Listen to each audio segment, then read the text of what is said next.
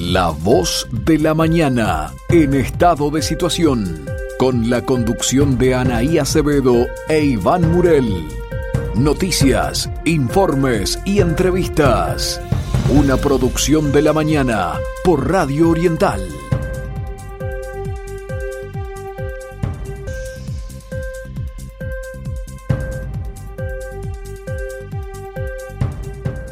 33 minutos pasan de las 7 de la mañana, 17 grados en la ciudad de Montevideo. Seguimos compartiendo el segundo bloque de La Voz de la Mañana, hoy con un programa especialmente dedicado a todo lo que es la salud, la prevención. Estuvimos recién hablando, bueno, sobre el cáncer de colon a raíz de que el 31 de marzo se conmemora el Día Mundial de, Cáncer de Colon.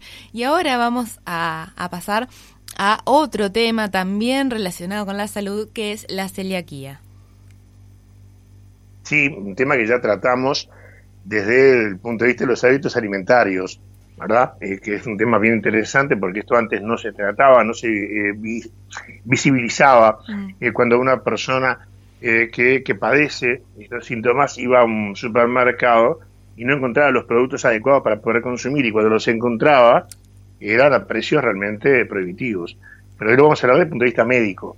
¿verdad? Creo que es importante también eh, la, mm, la, presencia de alguien destacado en el área eh, que nos va a informar al respecto. Pero bueno, cuando esté la nota, tú la presentas allí. Bien, perfecto. Bueno, ya este, damos, damos paso a la entrevista, porque está con nosotros, está en línea Virginia López, profesora agregada de gastroenterología de la Clínica de Gastroenterología de la Facultad de Medicina de la Universidad de la República, presidente de la Sociedad de Gastroenterología del Uruguay. Buenos días, Virginia, bienvenida a La Voz de la Mañana. Buenos días para todos, muchísimas gracias por la invitación. Por favor, gracias a ti. Virginia, se estima, eh, según datos, que una persona de cada 100 puede ser celíaco. Entonces, sacando un poco los datos, en Uruguay sería aproximadamente 34.000 uruguayos que padecen esta enfermedad, pero que no la saben. Eh, ¿Esto es realmente, es realmente así? ¿Estos números son, son ciertos? Bueno, sí, son ciertos porque nosotros nos basamos en estudios regionales en Argentina, por ejemplo, que es un poquito, es uno cada 160 y algo, pero en sí, este, sí es una enfermedad muy frecuente. No tenemos estudios en nuestro país de prevalencia en población adulta. quiero, te quiero aclarar que yo soy gastroenteróloga, pero de, de adultos, no pediatría. Y hay algún estudio en pediatría, pero en adultos no tenemos todavía estudios de prevalencia, pero asumimos una prevalencia aproximada de uno cada 100 personas, sí. Bien. Eh, buenos días. Eh, a ver, la, pregunta eh, que, quiero hacer es cómo, eh, qué, es lo que, eh, cómo se produce, cómo se llega a la enfermedad, porque es una enfermedad autoinmune y que se mm, proviene de una reacción a una ingestión de gluten. Hasta ahí todos lo sabemos, pero ¿cuál es el, el, curso de la enfermedad? ¿Cómo se genera? ¿Cómo se detecta? Y a partir de allí, ¿cómo se trata? Bueno, buen día, que no te había saludado a ti. Este, la enfermedad es una enfermedad tal cual tú lo dijiste, autoinmune, en la cual hay un tóxico, un tóxico bien conocido, que es el gluten que está presente en el trigo, en la cebada y en el centeno. Antiguamente hablábamos también de intolerancia a la avena, que es este, de una subfamilia un poco diferente a las otras tres, a los otros tres cereales.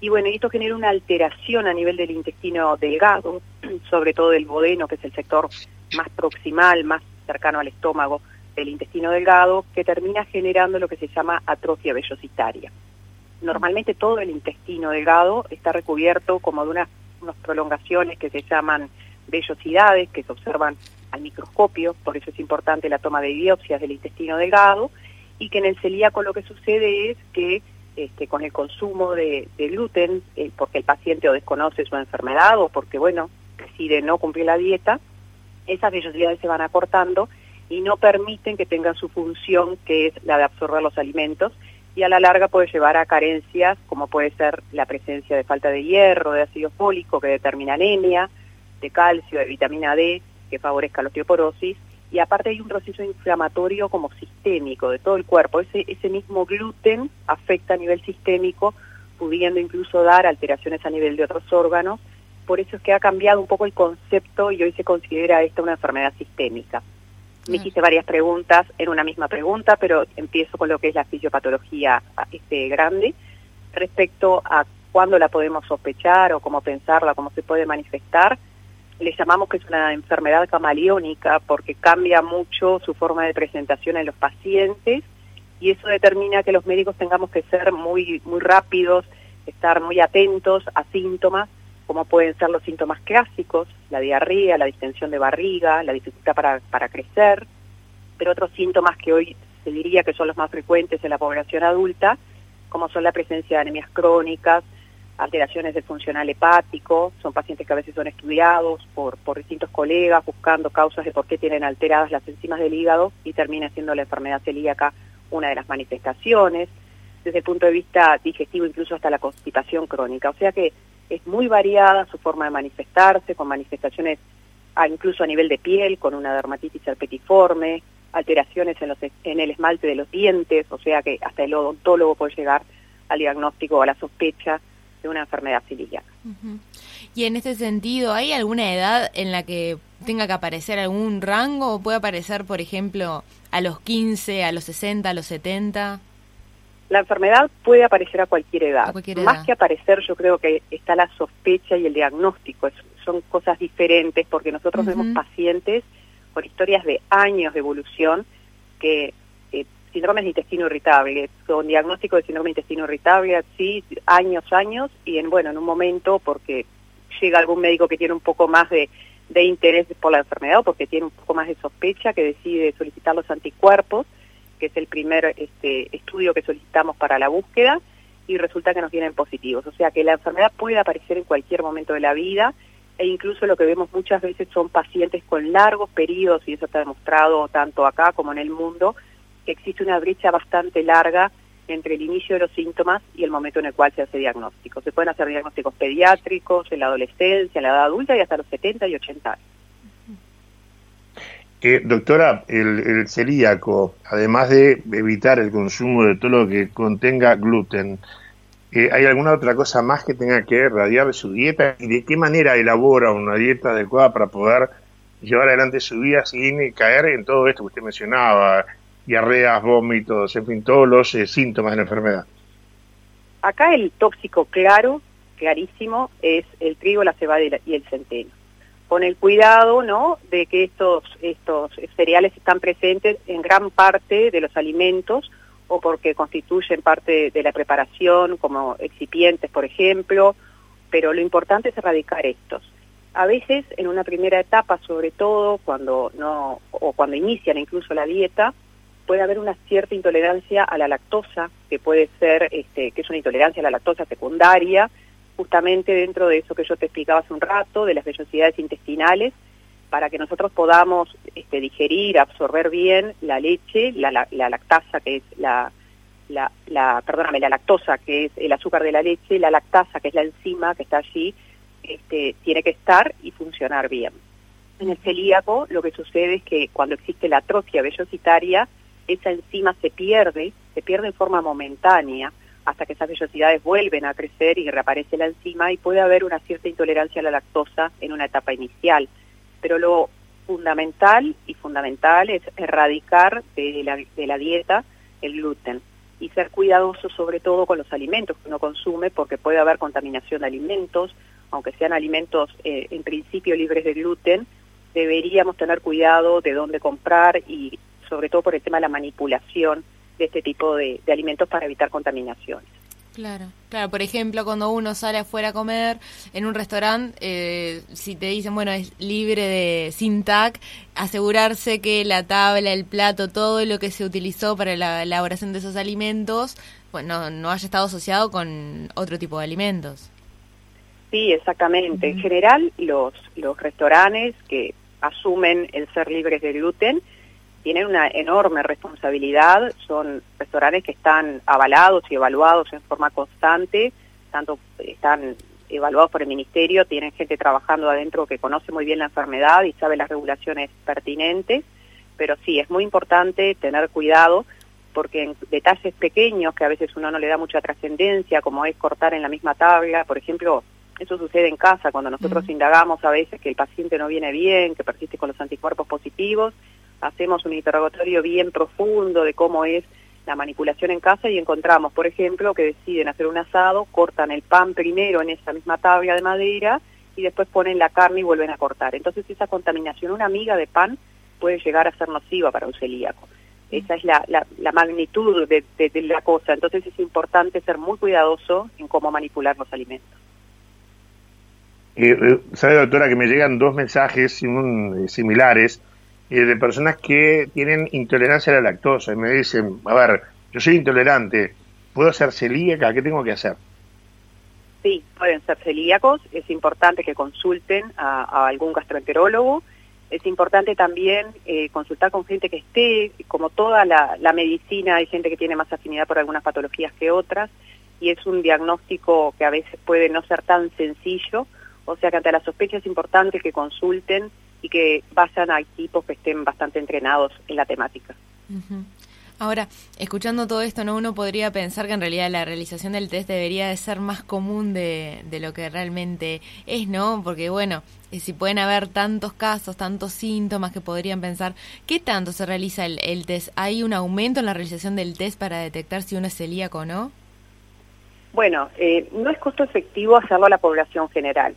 Esto está demostrado en el mundo, hacer como un screening a todo un tamizaje a todo el mundo no, no parecería costo efectivo. Nosotros tenemos bien claro que hay poblaciones de riesgo. Por supuesto que tener cualquiera de los síntomas que yo te manifesté anteriormente obliga al médico a buscarlo, pero hay poblaciones de riesgo y sobre todo quiero hacer hincapié en una que son los, los familiares de primer grado. Para nosotros, familiares de primer grado en celíacos son sus padres, sus hermanos y sus hijos. Y, e independientemente de que tengan o no tengan síntomas, es una población que debe estudiarse, independientemente de síntomas o no, porque es una población con una alta prevalencia de tener la enfermedad. Cuanto antes llegamos al diagnóstico, como todas las enfermedades, recién estaba la doctora Gallero, hablaba de la prevención de cáncer de colon. Bueno, en este caso, eh, la prevención es prevención de algunas manifestaciones importantes, como puede ser la anemia, la osteoporosis que recientemente te nombraba, pero esta población también, si no cumple la dieta libre de gluten, está este, mayormente predispuesta al desarrollo de algunos tumores, como puede ser tumores de intestino delgado, de esófago y demás. O sea que en los familiares de primer grado no podemos perder tiempo. Y hay otra población importante que son las poblaciones de riesgo o con mayor frecuencia, que son otras enfermedades autoinmunes, como es la diabetes tipo 1, la disfunción tiroidea, la tiroiditis de Hashimoto, este, algunas enfermedades cutáneas como puede ser la psoriasis, el vitiligo, hay este, muchas enfermedades autoinmunes frecuentemente asociadas, enfermedades hepáticas también, y esto determina que el médico busque la enfermedad tratando de llegar antes de que aparezcan los síntomas.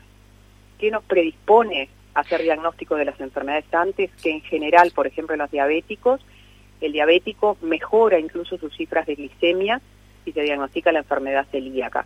Yo te explicaba que es como un, trastorno sistémico, o sea que cuanto antes lleguemos es mejor. Y estas poblaciones de riesgo son poblaciones que debemos buscar hacer un tamizaje correcto para, para bueno, diagnosticar de una vez la enfermedad. Eh, doctora, diferentes formas de mm, presentación clínica de la enfermedad. Digo, ¿En qué se diferencian? Por ejemplo, clásica, monosintomática, silente, latente, potencial refractaria, que son las formas que se puede presentar.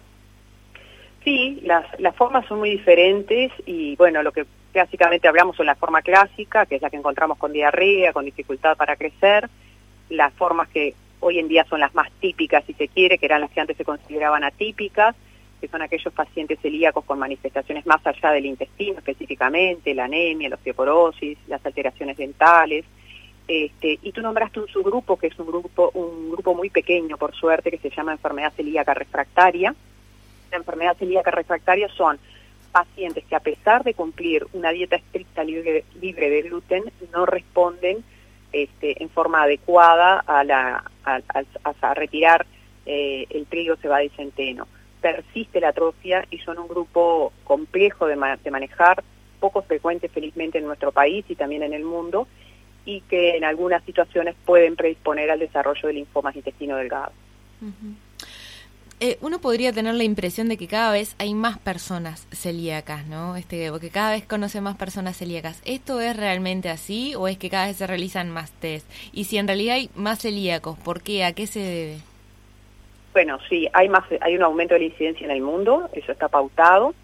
También es correcto lo otro que dijiste, hay una mayor predisposición a pensar en la enfermedad por parte del equipo médico y tenemos test que antes no existían que nos permiten realizar un buen tamizaje, que son los anticuerpos antitransglutaminasa y bueno, y si hay una alta sospecha del antiendomicio también y finalmente los péptidos de aminados de gliadina. Estos son los tres grupos este, de anticuerpos que utilizamos asociados siempre a la dosificación de inmunoglobulina A, este, porque los pacientes celíacos tienen mayor predisposición.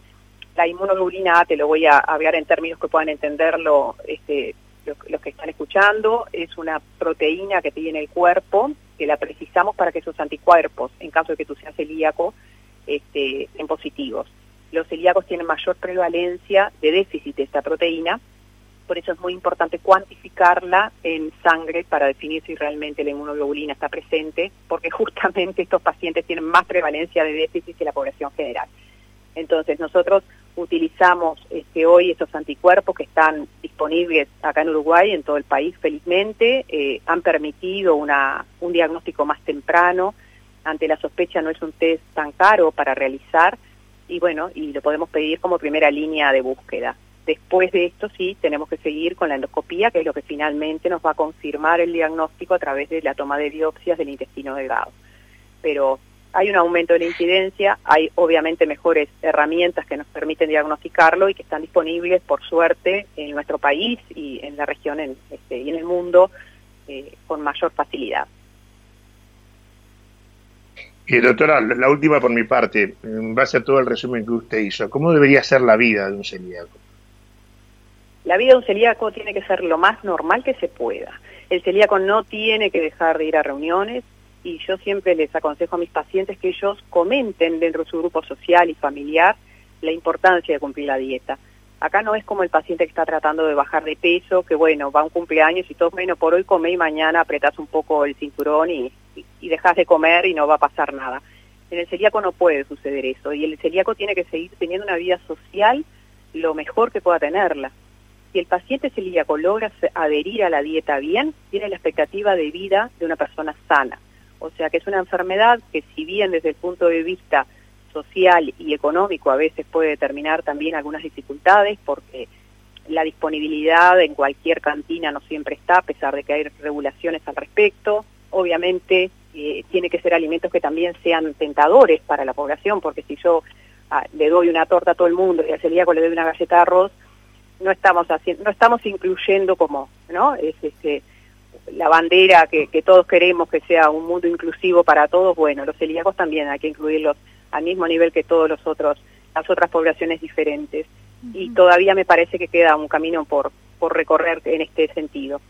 Pero lo importante es que el celíaco tenga claro que tiene que tener una vida social normal, que tiene que poder acceder, que tienen que unirse en grupos para poder lograr las cosas que quieren a niveles este, gubernamentales, de costos y demás, que es una lucha permanente y que siempre nos piden ayuda a nosotros. Nosotros obviamente desde el punto de vista médico siempre estamos para ayudarlos, pero hay cuestiones de organización como grupo que tienen que tener, porque obviamente este, tenemos que tratar entre todos de que sea una población con posibilidades de acceder a los alimentos y con alimentos de calidad, que sean ricos, que sean gustosos, vistosos, y eso este, es importante seguir trabajando en, ese rumbo. En esto no me gustaría dejar de mencionar el costo de los alimentos, ¿no? una persona celíaca se enfrenta al hecho de ir a un supermercado y comprar un paquete de galletitas o un paquete de fideos o cualquier este tipo de alimento paga muchísimo más de lo que paga una persona que bueno puede comer tac justamente. ¿A, ¿por qué se debe a qué se debe esto mejor dicho que hay algún tipo de ingrediente de componente especial que hace que el producto sea más caro o en realidad es un tema de mercado bueno, mira, yo soy médica, no soy ni contadora ni empresaria, pero lo que sí te puedo decir es que tenés razón, son aumentos, son alimentos mucho más caros pero realmente, este, por eso te, reitero, me parece que es importante que como sociedad eh, seamos empáticos con esta población, es una población muy frecuente, cualquiera de nosotros tiene familiares o amigos celíacos y, bueno, estas cosas se logran a otro nivel que lamentablemente excede a las posibilidades de ayuda médica. Perfecto, perfecto. Doctora, le agradecemos mucho eh, por su presencia aquí en La Voz de la Mañana, clarísimo, todas las explicaciones, hablamos eh, un montón sobre, bueno, la importancia de, realizarse el test también, de cuáles son los síntomas. Eh, gracias por, por su tiempo, gracias por, por su explicación y por compartir estos minutos con nosotros. Bueno, muchísimas gracias a ustedes por la invitación, quedamos siempre a la orden y, y estamos dispuestos a apoyar a en todo lo gastroenterológico cuando nos necesiten. Muchísimas gracias. Muchas gracias, que tenga buena jornada. Chao, chao. Bueno, Iván, perfecto, todo. Eh, no, claro, excelente. excelente, porque además esto lo habíamos tocado al pasar hace unos días atrás, hablando de hábitos alimenticios, pero no lo habíamos hablado desde el punto de vista médico. Y estamos hablando de la presidenta de la Sociedad de Gastroenterología del Uruguay. Y mira si hay temas para hablar con ella, que nos quedaron pendientes por falta de tiempo, pero fue muy clarita, muy clarita. Y bueno, le, pregunté justamente, me llevaron un par de mensajes de, sobre el tema de la intolerancia a la lactosa. Eh, porque mucha gente dice, ah, no, yo esto no puedo consumir, soy intolerante a la lactosa, pero de repente justamente la enfermedad está escondida allí, está apareciendo, y la gente piensa que dejando de consumir lácteos con eso se resuelve. No, ella dijo, no, deberían estudiarse. La persona que es intolerante a la lactosa tiene que hacerse un estudio para ver si no es eh, celíaco. Porque ahí sí cambian todas las conductas alimenticias y, este, y, es necesario que mejoren su calidad de vida. Que lo, decías muy bien vos, Anaí, eh, no es fácil porque en este país no nos acostumbramos a hacer fácil y, y en cuenta todo lo que tiene que ver justamente con estas situaciones, este tipo de, de, de enfermedades que van apareciendo bueno, parece como que hacemos una clasificación distinta, ¿verdad? Vos lo dijiste muy claramente y la doctora lo reconoció también. Claro, sí. Y además, importante también mencionar que es una enfermedad que puede aparecer en cualquier etapa de la vida, no es que, bueno, yo ya tengo, no sé, ya estoy en la mitad de la vida, tengo determinada edad, ya si no me apareció, ya está este, no soy celíaco, que capaz que antes se pensaba un poco así también, ¿no? Por eso, bueno, este aumento de casos que habría que pensar y ver por qué también suceden, este, ah, capaz de hablarlo con una pata un poco más, este, bueno, que, estén en, eh, que puedan darnos una, una respuesta de por qué es que cada vez, si tiene algo que ver con los alimentos que consumimos, los alimentos procesados, este, no sé vos cómo lo ves, Iván. Claro, a ver, eh, si, si empezás a a preguntar, van a aparecer personas eh, muy mayores que van a decir, uy, yo toda la vida consumí esto, toda la vida comí asado, comí carne todos los días, eh, el pan, eh, y nunca me pasó nada. Porque viste que esa, esa frase siempre está, ese razonamiento siempre está. El gran tema es, nunca me pasó nada o nunca te diste cuenta que era lo que tenías. Porque también hace muchos años atrás no era común de que la persona concurriera a un médico para decirme tengo tal síntoma, porque no había tanta información como la hay ahora. O sea, la diferencia está justamente que los tiempos han cambiado en lo que información refiere. Entonces, hoy las personas con información al alcance, cualquiera puede entrar en internet y puede hacer la averiguación, ante la duda consultar, que era lo que antes no se hacía. Hoy sí, porque hoy nosotros, los medios de comunicación, ¿verdad? Y entrevistando a personas calificadas, como es la, eh, las dos profesionales que nos visitaron hoy, bueno, podemos orientar a la gente a que de repente, ante, no, no generar temor, es eh, que, diga, bueno, no, a ver, me, voy a preocupar por hacer un examen médico. Porque cada tanto lo tenés que hacer. Todos tenemos que hacernos un chequeo cada tanto mm, para saber cómo estamos. Este es un tema muy, muy interesante y que le llega a muchísima gente aquí en nuestro país que ojalá las autoridades tomen nota de todo esto y que, eh, ¿verdad?, los supermercados, sobre todo las grandes extensiones que tienen góndolas especiales eh, para personas que sufren de la celiaquía, bueno, tengan consideración que bajen un poquito el precio, que hagan todo esto mucho más accesible, porque la persona tiene que consumir lo que tiene que consumir, no se tiene que limitar por no poder adquirirlo, ¿verdad? Creo que es un tema eh, que va desde lo, en un análisis más económico, pero que me parece que vale eh, cuando hablamos eh, con profesionales que nos muestran una realidad que de repente mucha gente no conoce. Tal cual, es un tema de derechos, ¿no? De si yo tengo derecho de poder comer un alfajor o lo que sea, ¿por qué la otra persona que es celíaca no tiene el mismo derecho? Es, es algo, este... Y además los precios que son tres, cuatro veces más que, un producto sin TAC.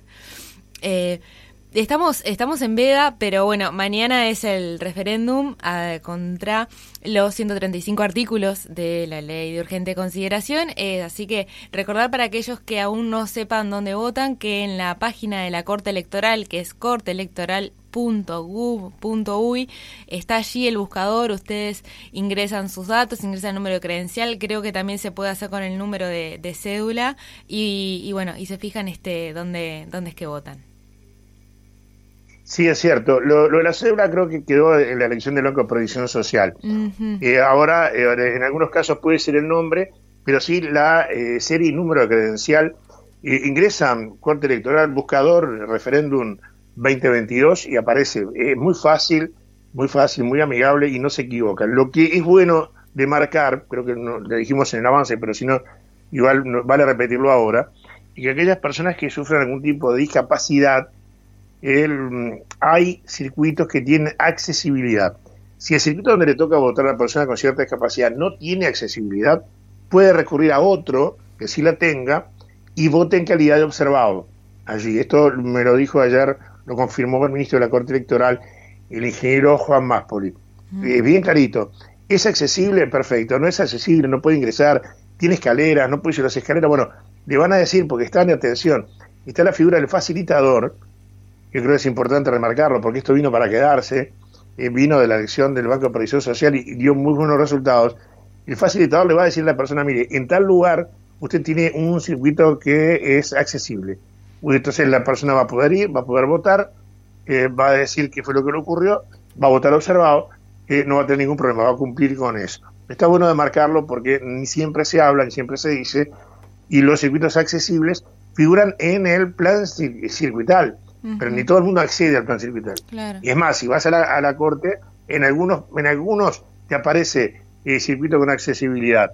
Entonces ya sabes ahí.